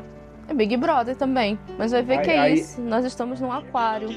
O problema é que essa civilização confundiu a raça dominante, ao invés de deixar os humanos, deixaram as vacas. Por isso que eles vêm de vez em quando sequestram uma vaca achando que estão levando o líder da civilização. Olha, vai ver que é uma civilização indiana. As vacas Homem. são sagradas. Não, não, não, não, não, não. As, não, as vacas, elas são os arquivos de log. Ah. Meu Nossa. Boa, garoto! Boa! Quando a gente vai fazendo as paradas, fica tudo impresso nas vacas. Eles vêm catar a vaca pra analisar. Faz sentido. Faz bastante sentido. Então as, as vacas são Isso as explica câmeras, praticamente as câmeras que nos vigiam. É, aqui, ela explica ruminando, ela tá processando informação. Exatamente. Faz sentido. Parando pra pensar, faz muito sentido. Mas, ó, isso que eu falei também da gente não ter acesso, talvez simplesmente não esteja no nosso programa. Conseguir chegar nas estrelas.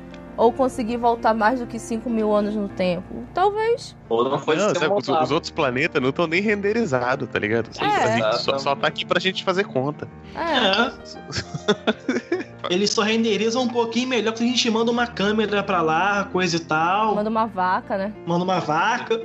É porque a partir do momento que a gente, que a nossa civilização descobre, ou identifica, ou a partir das nossas percepções vê aquilo, então se torna real. E a gente é reiniciado. Não, e aí é, é renderizado, eu diria que, sei lá, o planeta é renderizado ou coisa. Aí é lógico que se o, o alienzinho perceber que a gente tá. que o nosso, a nossa simulação vai dar em erro, ele vai lá e exclui ou restarta. Dá um resave, um reboot. Seria essa a pergunta, a pergunta pra vida, universo e tudo mais? Era isso Quantas vezes nós já, nós já restartamos? 42. 42. Mil. Tem uma frase do Douglas Adams que eu não vou lembrar toda agora. Mas ele diz que no momento que alguém descobrir o porquê do universo, ele vai ser reiniciado e vai se tornar uma coisa ainda mais doida do que ele já era. E tem gente que acha que isso já aconteceu. De repente, isso já, já aconteceu 42 vezes, né? E Douglas Adams era o cara mesmo e ele sacou tudo. Pena que a Terra foi destruída antes dele contar.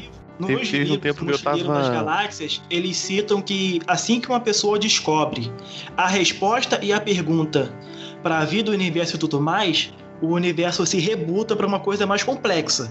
E nos livros ele fala que aquilo já aconteceu nove vezes. Uau! Mas nós podemos ser a 42. E agora a gente tá aqui batendo cabeça tentando descobrir. Talvez o, a, a civilização já tenha se explodido em guerra nuclear muitas vezes e a gente foi rebu rebutado. Pois é. Sim. Os caras tentam botar um fator novo pra evitar isso. Mas Isso, é. exatamente. Não, uma vez eu, eu tava tra- trampando com um jogo, né? Aí eu criava as habilidades pros personagens e tal e botava pra rodar pra simulação, né? E aí. E aí, tipo, toda vez que rodava bem, eu ia e acrescentava mais uma habilidade, mais um comportamento diferente, né? e aí que realmente as coisas ficam, vão ficando muito complexas com o tempo, assim. Aí de repente Sim, vira vida é. real, né? Uhum. É, não, não, porque, tipo assim, cê- é, eu- claro, no limite ali da, do que eu tava fazendo é um escopo muito limitado, né? Uhum. Mas. Mas realmente, você tem um, tipo assim, toda vez que roda de novo é um nível novo de complexidade inserido aí na parada, né? Top. É, falando em jogo, né? A gente volta lá pro argumento do avanço tecnológico. Que 40 anos atrás nós criamos o Pong, né? Que era só dois retângulos e um quadradinho batendo de um lado pro outro. Mas hoje nós já temos essas animações hiperrealistas, realidade virtual, aumentada, diminuída, todos esses trecos. O que os próximos 40 anos trarão? Nós já sabemos que nós não vamos conseguir avançar tanto como nós já avançamos nesses 40 anos. Chegamos no limite. Mas nós ainda vamos avançar e as coisas vão ficar cada vez mais complicadas, né? O que vocês imaginam para os próximos 40 anos? Cíntia, Posso- eu posso- posso acredito ver o- que a gente vai. A gente vai Pode, conseguir dar mais um salto na computação. Em 40 anos a gente consegue dar mais um salto na computação. Uhum. Por exemplo, o, no- o nível de, de processamento que nós temos hoje, se nós pegarmos o material original dos computadores, que eram as válvulas, é impossível. Era impossível a gente ter o nível de processamento que nós temos hoje com as válvulas. Com o transistor já é possível. E a Então, gente aqui nem a gente vai dar mais um talvez, passo talvez nisso. fosse. Hum, Talvez, sei lá, processamento quântico ou alguma outra coisa. Mas acredito que em 40 anos a gente vai dar mais um passo que vai fazer a gente achar que o nosso nível de processamento de hoje é uma coisa arcaica, tempo das cavernas. É, então tu acha que a gente vai avançar ainda, né? Sim. Talvez não no mesmo ritmo do que avançamos agora, mas nós vamos dar uma boa avançada em algum momento. Ela... que é justamente o contrário. Eu acho que a curva de evolução, principalmente a quanti... quanto mais pessoas, mais cabeças pensantes têm acesso à informação, né, e, a, e até mesmo a meio que a comunidade científica de certa forma ela vai se ajudando. Eu creio que a, a quantidade de avanços e tecnologias elas tendem a, a, crescer de uma forma exponencial, né? Talvez é lógico que a gente vai ter limitações biológicas ou mesmo limitações com relação a materiais, tá aí o exemplo do, dos processadores, mas a nível de conhecimento, a, a, humanidade evoluir em questão de conhecimento, isso daí eu acho que é um crescimento cada vez maior. Sim, em termos de conhecimento, realmente é exponencial. Em termos de processamento, eu acredito que a gente vai chegar num ponto em que a barriga vai ficar um tempinho mais menos inclinada, quase ali na horizontal, até a gente dar esse outro salto de computação. Aí vai voltar a ser, pegar exponencial para cima de novo. Sim, sim hum, concordo.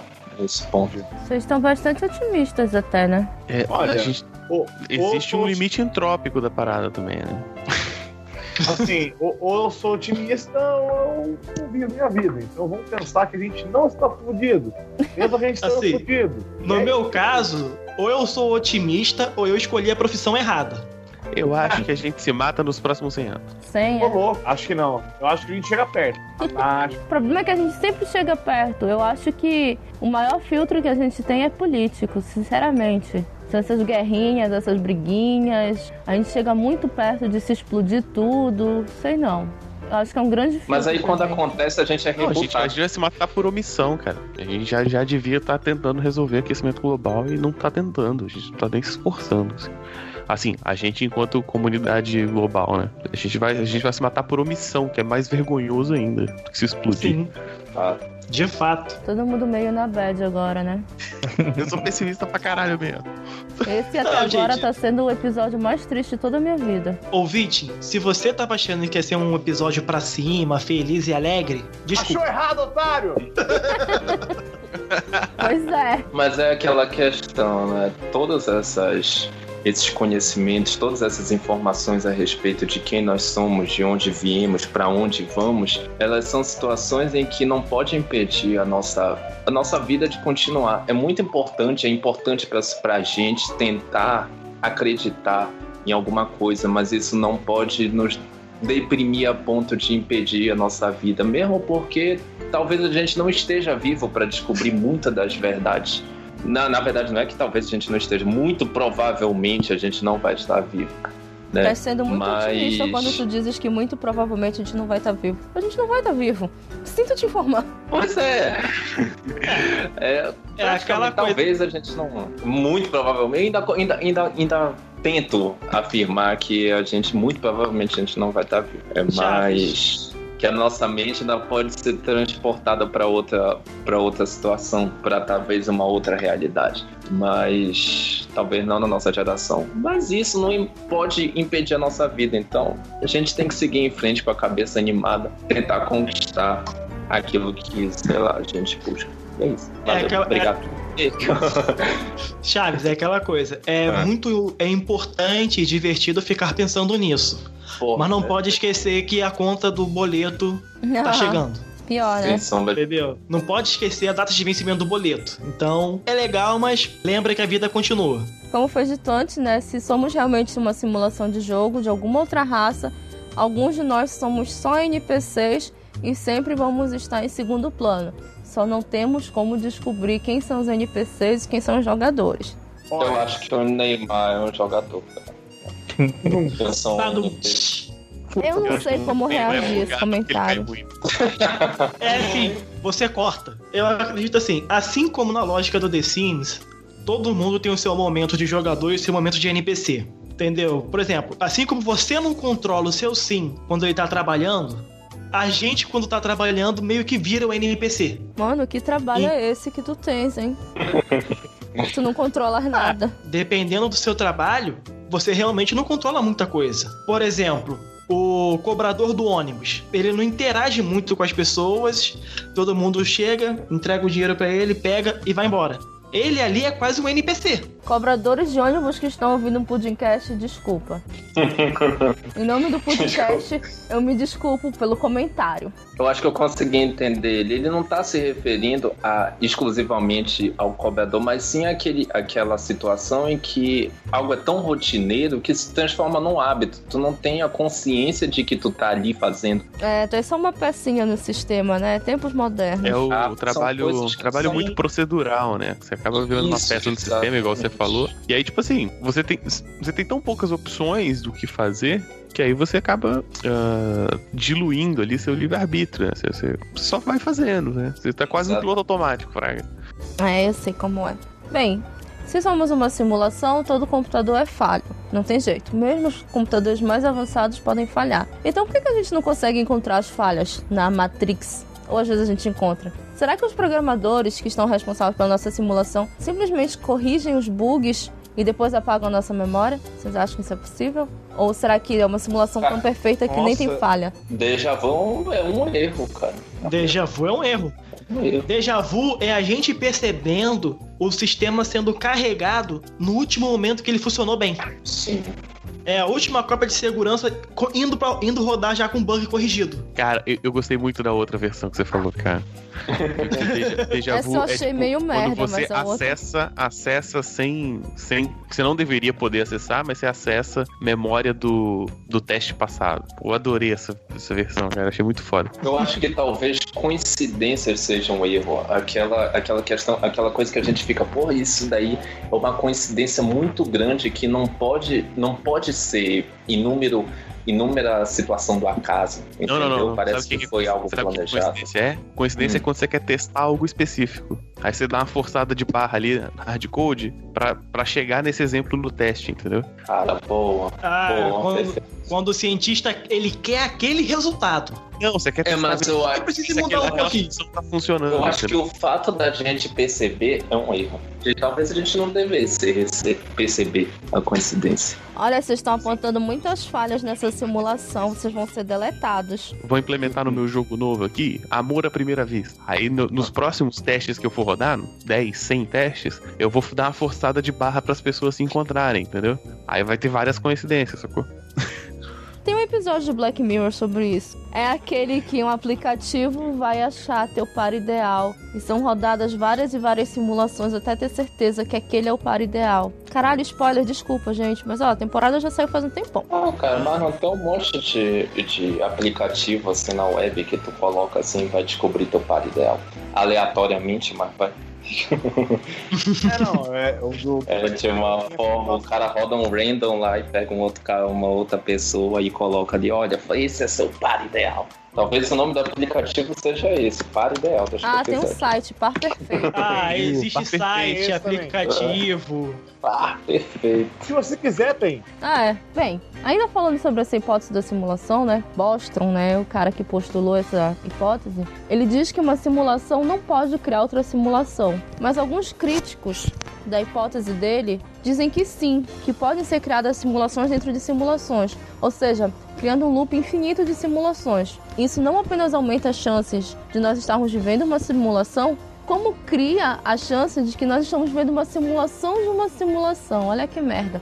Vai ver, nós somos um jogo de The Sims dentro de outro jogo de The Sims. Olha essa onda. É, é tipo o, jogo do GTA, que você- o jogo que tem no GTA que você joga dentro do GTA. Sim, Eu pensei a mesma coisa, caraca. Isso aí. Eu é um acho- jogo merda, né? Quer dizer que a gente é o mais nível, o nível mais bosta que tem, porque É. Eu é um acho jogo completo. especialmente divertido, cara. Isso. eu acho divertida essa bad toda. Explico, explico por quê. Imagina o seguinte: a gente tá aqui sofrendo, triste, melancólico, pensando assim: ah, será que eu sou de verdade? Será que eu sou uma simulação e tal? Saca? Aí você pensa: não, beleza, sou uma simulação. Aí você olha pra cima e fala assim: você que tá me vendo aí, você também não tem certeza se você é real, otário. Provavelmente você também não é real, E aí- otário. e aí- Se ferra e aí. aí- esse super ser pandimensional que tá simulando a gente fica assim, caralho, realmente, eu não tenho certeza, maldito. Porque ele também Meu tinha de Deus. dúvidas, tá ligado? Que vida! Pelo Cara, menos é um gente. pra gente, porque a gente pode sacanear outra pessoa. É, Nossa missão de vida tem que ser bugar nossos programadores. né? Vocês sentiram um pouco de falta do paradoxo de Fermi, né? A gente só deu umas pinceladas nele. Mas é Uhum. basicamente aquilo que a gente falou, né? Se existem outras civilizações aí, por que, que nós ainda não, não encontramos? A hipótese da simulação, ela calha muito bem para responder o paradoxo de Fermi, quando ela diz que os responsáveis pela nossa simulação não inseriram outras civilizações. Então, quando vocês olham aí pro, pro espaço e pensam, nossa, será que tem vida inteligente? Não, não existe porque não inseriram na nossa simulação. Pronto. Vocês são uns merdas, vocês são uns NPCs só, beleza? E aí, ou vocês podem pensar que realmente existem esses outros seres, mas que existem algumas barreiras pra gente chegar nele, que é tipo uma fase de chefão, sabe? Que a gente ainda não passou. De repente é isso. Uhum. Eu vou jogar mais uma última coisa pra vocês. Se nós assumirmos que a hipótese da simulação é real, nós podemos assumir que foram feitas infinitas outras simulações, criando universos quase iguais ao nosso, mas totalmente diferentes. Então, além de nós sermos uma simulação, nós somos uma entre muitas, infinitas simulações. Por que, que eu só penso nessa? Cadê, cadê a simulação que eu sou milionário, gente? Porra, Vai ver que existe. É, ela existe. Você ela? só Sua consciência só tá aqui. Não, eu tô, então, eu nunca vou saber, não existiu. Aí não conta. Realidades alternativas, será que se a gente consegue acessar outra simulação? Olha, se a gente conseguir, eu vou encontrar a realidade que eu sou rica, vou matar a Cintia dessa realidade e vou assumir o lugar dela. Por favor, me convida pra ir junto. Porque Tá essa, essa Se as é- possibilidades são infinitas, tem uma Cíntia que é rica que quer trocar de lugar com você. Toma, Coitada, pra gente. quê? É, tem gente que gosta. Ué, Aposto que essa Cintia rica deve estar deitada numa banheira de champanhe agora. Tá nem pensando em mim. Égua, Cintia, eu sou gravando Mas ela tinha tá pelo menos gravando experiência podcast de trocar contigo. Tá gravando. Ela vai estar Pudim deitada na banheira de champanhe, é, gravando Pavê Cast. É, e ela Ah, tá lá com o microfone de ouro. Quem ouviu os episódios passados vai sacar a referência. Ela tá gravando o Creme Brulee Cast. Nossa, muito rica, cara. eu já Boa, gosto dessa creme de brulee. Creme Brulee Cast. Eu não sei nem o que, que é isso aí que você falou. Parada que parece um pudim, tem gosto de pudim, mas não é um pudim. Manjar? Não, não, não. não. Manjar tem nada a ver com pudim, cara. Não, cara. Até que eu já comi uns manjares que eu fiquei na dúvida se era, se era manjar Se ou era era manjar, era pudim. Era pudim. Ficasse na Ou dúvida, você era comeu uns pudins muito errados, ou uns manjares muito errados, cara. Ah, é sério, eu acho o gosto do pudim muito parecido com o do manjar. Depende do O manjar. que erra, talvez, às vezes. Não sei, eu nunca comi manjar, mas eu já dei uma olhada nos ingredientes e realmente são parecidos. Ah, vamos fazer essa experiência. Se a gente for levar um manjar, mas o sabor tem nada a ver. Tá, quando a gente fizer o Receita Cast, a gente testa. Mas, Ai. gente, vamos, vamos tentar encerrar assim mais ou menos bem. Não vamos encerrar deprimidos, né? Vocês acham que o fato do universo ser ou não simulado torna ele mais ou menos significativo? Ah, não. Com certeza não, porque se, eu, se esse. Se, mesmo se essa simulação é tudo que eu tenho, então é tudo que importa. Porque, infelizmente, é o que o jeito dá pra viver. a Acho é isso, simulação é é, isso. a sua realidade. Então, viva ela. Viva ela. Exatamente. Ela é ela que importa. A simulação importa e ela se protege, tal qual a Matrix. Toma, gente. Eu acho que o conceito de realidade é super valorizado, assim. Eu acho que a gente não tem que se preocupar tanto com isso, sabe? Ah, a partir do momento que você percebe. Foi como eu disse lá no começo, assim, né? E aí, a gente passando por tudo que a gente comentou, acho que fica mais claro. Você. Se você fosse questionar, você vai se questionar eternamente, assim. Então você assume que você vai viver nesse mundo. Isso não é ruim, não, entende? Você consegue viver numa boa. Você vai. Por, é, por mais que esse mundo seja, sei lá, por mais que esse mundo possa ser um pedaço de um mundo maior, ele ainda é grande pra caramba, ainda tem muita coisa pra gente fazer, entende? Então assume que o mundo é esse e vai, porque senão você vai ficar se questionando e não vai pra lugar nenhum, entendeu? É isso, é, vi- vive, vive lá a vida. Nossa, eu concordo total com esse ponto de vista. Aham. Eu entendo, eu entendo as pessoas do, do passado terem tempo suficiente para ficarem questionando a sua própria realidade. Mas hoje em dia, com tanta série para ver, com tanta coisa para fazer, você ficar se perguntando se a sua realidade é, é, real mesmo, eu acho que é um desperdício desse livre-arbítrio que você tem. Então, eu acho que é isso. Viva, viva a vida. Viva a vida. Não só questione, corre atrás de, de tentar é, descobrir alguma coisa, né? É isso. Sabe, são perguntas conceitualmente sem resposta, sabe? Quando você acorda de um sonho, você ainda não garante que aquilo não é um outro sonho, entende? Então, assim, você, mesmo quando você conseguir uma resposta, você vai ter outra pergunta. Então, se você for focar nisso, você não vai para lugar nenhum, você vai ficar parada. É isso, é uma merda, sabe? Então, assim, ok, a gente fez essa discussão legal com o filosófico pra gente crescer com a pessoa e pensar, pô, bacana. Mas você ficar pensando nisso para sempre, você não vai pra lugar nenhum. Então é, é assim, pô, legal, funcionou, beleza, uh, mas segue o jogo e não fica pensando nisso muito não também. Segue o baile. Lembra que tem conta para pagar. Que assim, só pensa em coisa ruim, é conta, é boleto. Ai, credo, gente. Se você precisa de uma âncora pra realidade, é isso. Né? Pô, é, é verdade. É, a melhor âncora é que você pode ter. A, fome, tá ligado? Se você não trabalhar, você não come. Tá você não consegue pensar na realidade, é financiar um carro. Aí você só pode pagar o carro. Gente, tem coisa boa também pra ver. Sendo simulação ou não, tem coisa boa nesse planeta também. Ô, se tem, papo. Oh, olha eu, por exemplo. Então, muita discussão, muita discussão. Nós saímos do nada e fomos para lugar nenhum, porque no fim das contas nós não temos como provar se as coisas são reais ou não. Acho que vai realmente da cabeça de cada um, até porque cada um está preso dentro da sua própria cabeça. Então, para gente dar aquela relaxada, vamos logo para os nossos comentários. Todo episódio nós lemos os três melhores comentários que deixaram no nosso site ou no nosso Facebook sobre o episódio passado. E eu quero três voluntários aí, ó, entre vocês, para ler os comentários que nós recebemos. Primeiro comentário. Então vamos lá, comentário do Fabrício Pedrosa.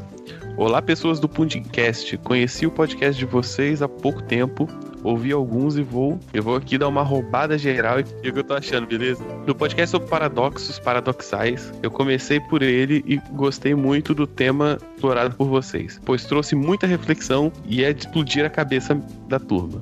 Ou seja, a cabeça dele vai explodir de novo com esse daqui. E também queria falar que esse cast sobre realidade virtual é outro assunto muito curioso, pois trouxe muita informação e não é só isso. Me fez pesquisar ainda mais sobre o tema. Não, se se de realidade virtual fez ele pesquisar mais sobre o tema, esse de realidade real vai fazer ele pesquisar ainda mais. E a cabeça do Fabrício vai explodir mais uma vez. Fabrício, eu estou torcendo para você não estar muito ocupado, tá? Porque senão ferrou pro senhor. Sobre a estreia do Marcos M. Vesp, eu sinceramente me surpreendi por ainda não tinha ouvido ele em nenhum cast. E mandou muito bem. Ainda não conheço direito todos os integrantes direito, de novo. então não quero cometer nenhuma injustiça com os outros. Esse Putimcast é de pura ficção científica pelo jeito. O nome engana a gente. Recomendo para todo mundo, pois é surpreendente cada episódio. Parabéns a toda a equipe pela dedicação de vocês em trazer um conteúdo que pouca gente explora por aí. Até a próxima, gente. Uau! E a gente, viu, a gente é um Valeu, podcast de ficção científica? Eu não sei o que a gente é. em primeiro lugar, acho que a gente é, né? Acho que é isso. A gente é podcast. É isso. Esse, esse episódio de hoje contribuiu aí pra essa ideia. Mas é, ele é de ficção científica e filosofias top, eu diria. Só filosofia top, Rogerinho. Filosofia top. Eu não sei. Na semana passada eu tava conversando com um amigo meu sobre gêneros dos podcasts, né? E aí eu falei que o Pudim era um podcast de humor. Ele quase me bateu. Ele disse: Não, o Pudim não é um podcast de humor. Aí eu: Não? Ele: Não, o Pudim é um podcast humorado. Mas vocês trazem informações, vocês trazem ciência, vocês trazem discussões. Vocês usam o bom humor. Mas aí eu. Ah. Aí eu perguntei: Tá bom, então o que, que nós somos? Aí ele ficou: Não sei vida que segue, né? Sei lá, eu acho que é conhecimento gerais, discussões filosóficas e hobbies. Teve um podcast que a gente falou sobre o que a gente pensava de coisas aleatórias, né? Então, não sei, conhecimento é, geral. Geral. Não é específico. Assim. Na verdade, não, a gente não pode dizer que ele é, sei lá, um podcast de, de vida saudável ou então Isso de não. exercícios físicos. Eu acho que ele é um geral. Conhecimentos gerais. Cultura nerd, Variedade. variedades. Fantástico. É, eu acho que assim, a gente fala sobre o que dá na telha, né? Deu vontade, a gente vai, pesquisa e fala. Então, Tanto que eu lembro que quando eu coloquei lá no iTunes, que tu tem que categorizar em alguma coisa, eu coloquei sobre algo nesse sentido, né? Algo como hobbies e conhecimento e cultura em geral, alguma coisa nesse sentido, não lembro ah, direito, então é mas... isso que nós somos. De qualquer jeito, muito obrigada, Fabrício, pelo comentário e A gente fez Continua. outro podcast aqui sobre o comentário. continua acompanhando a gente que vem muita coisa boa por aí. E agora sim, a cada duas semanas, não vamos mais falhar. Eu queria acreditar, não sei. Eu queria. I want to believe! I want to believe. Acreditem. Já tem até lá o grupo pra, pra vocês me cobrarem se atrasar ou não. Vocês podem lá puxar a minha orelha. Mas eu falo mais disso lá pra frente. Próximo comentário. O próximo comentário é da Andréa Cintia. E ela disse: Muito bom. Não costumo conseguir ouvir um podcast por mais de 20 minutos, mas esse eu consegui. Ao mesmo tempo em que estavam bem embasados, a conversa fluiu de forma descontraída. Parabéns. Então, André, parabéns, parabéns. Obrigado pelo comentário. Uma curiosidade, Andréa Assis a namorada do MVesp. Outra curiosidade, ela diz que não consegue ouvir mais de 20 minutos de podcast, mas o MVesp faz outros podcasts. Tan, tan, Oh, E aí? E, a- e agora? Relacionamento abalado? Ela não ouve seu próprio podcast. Que loucura, bicho. Eu senti que o Peraí, peraí, peraí, peraí, peraí, peraí. Tem mais, tem mais participantes nessa gravação cujo cônjuge também não ouve podcast. Ah, mas ele trouxe pizza pra mim aqui enquanto eu tô gravando o podcast, tá bom? Ah, então. já, já começou errado, que era pra ter trazido pudim. Próximo comentário. É. Do José Calaçans Júnior. É um comentário bem longo, assim, tá? Que é. Go, Pudim, go! Uh! e e aí, e aí? Me lembrou, me lembrou, me lembrou o Ninja Rap do Tartarugas. Tartarugas Ninja Nossa, malandro. Cara, também me lembrou disso, cara. Cantado pelo Também veio na cabeça aí. Vanilla Ice. Cara. Ah, eu lembrei de Go Go Power Rangers, mas tudo bem. Eu não tenho nem idade pra lembrar disso, mas eu lembro. Também lembrei disso, Cintia. É, os dois referências na cabeça. É, aquelas referências. Mas valeu, Steph. Esses foram os comentários sobre o episódio passado, que foi sobre realidade virtual. Então já quero deixar avisado aqui que os três melhores comentários serão lidos no próximo episódio, que vai ser daqui a duas semanas, eu prometo. Vale deixar comentário no site e no Facebook, falar sobre esse episódio aqui. Nossos recadinhos, né? Hora do nosso merchan. Sigam nossas redes sociais e não percam nenhuma das nossas atualizações. Nosso site é o pudimcast.com.br. O Facebook é facebook.com.br pudimcast. Nós temos um canal de divulgação no Telegram. Lá saem todos os nossos episódios, sai o link para vocês acompanharem na hora, que é o t.me barra pudimcast. E agora nós temos o nosso grupo no Telegram, ou seja, vocês podem me bater um papo com a gente e com os outros ouvintes. O endereço é t.me barra pudimchat. A gente tá sempre lá, manda umas piadinhas, uns memes de vez em quando. É isso. Gente, eu queria agradecer muito, muito, muito por vocês participarem. Quero agradecer para vocês que estão nos ouvindo. Se vocês gostaram, mandem pros amiguinhos. Se não gostarem, mandem pros inimigos. O importante é vocês mandarem para alguém. Então, galera, é, espero que vocês tenham gostado do teste. Vou deixar aqui uma breve recomendação pra vocês. É, procurem e leiam o mangá Omega Complex. Ele é uma HQ francesa em formato de mangá que conta uma história que se baseia na criação de um universo em simulação. Se eu falar mais do que isso, vou acabar caindo em spoilers. Então, procurem e leiam. Bacana. Até a próxima. É, me sigam lá no Twitter. Eu fico lá na melhor curadoria de memes da internet. Pegue lá todas as que nós estamos show. Arroba Brian Rodrigues. Brian sua letra B-R-A-Y-A-N. Então segue lá a gente e até o próximo. Então, falou galera, muito bom participar. É, já que virou o momento de indicação também, eu quero indicar o Dark City 1998, antes de Matrix, o filme. E ele vai te fazer questionar aí o que é real, o que que não é real, se você pode confiar nas suas memórias ou não. Puta filme. Top. Bom, valeu, galera. Obrigado por terem escutado mais esse. E é isso. Vamos nessa. Aproveitem suas vidas e realidades enquanto há tempo. Fui. É, valeu, galera. Obrigado de novo pelo convite. Foi muito bom participar. Tá- Tá certo que o tema era muito denso, eu fiquei a maior parte do tempo babando, assim, não sei o que eu falei. Provavelmente falei merda. Então, desculpa qualquer coisa. E se quiser ouvir mais merdas que eu falo, eu participo do Miopia Podcast. Também participo do Haja Coração, que é um podcast só sobre futebol. E é isso. Cara, desculpa qualquer coisa, é o melhor despedida que tem.